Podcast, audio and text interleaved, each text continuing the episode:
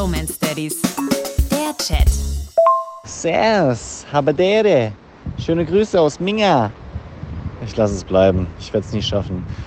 Weißt du eigentlich, warum ein Bier Schaum hat? Warum hat er eine Schaumkrone? Also was ist der Zweck davon? Warum schenkt man sich einfach so ein, dass kein Schaum im Glas ist? Könnte man ja auch machen.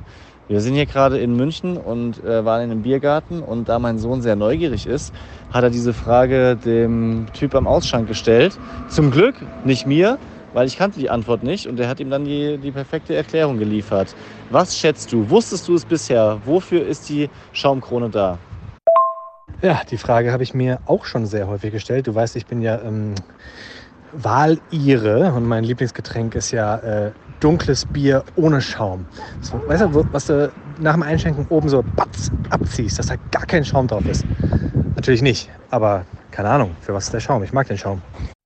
Also der Typ am Ausschank, der auf mich äußerst professionell gewirkt hat, weil er auch zwei Bier gleichzeitig eingeschenkt hat, also zwei Flaschen in einer Hand in zwei Gläser gleichzeitig rein, hat dann wie aus der Pistole geschossen, als hätte er nur auf die Frage gewartet, erklärt, dass der Schaum die natürliche Schutzschicht für das Bier ist, weil der Feind von Bier ist Sauerstoff, was ja logischerweise in der Luft ist. Und Sauerstoff macht das Bier Lack und mit einer schönen Schaumschicht dazwischen bleibt halt das Bier super lecker und wird halt nicht Lack und schmeckt nicht abgestanden.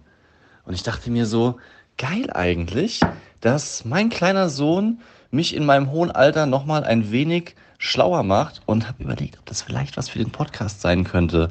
Weißt du, so Kategorie Kinderfragen, die wir beantworten und nebenbei werden wir auch nochmal einen kleinen Ticken intelligenter.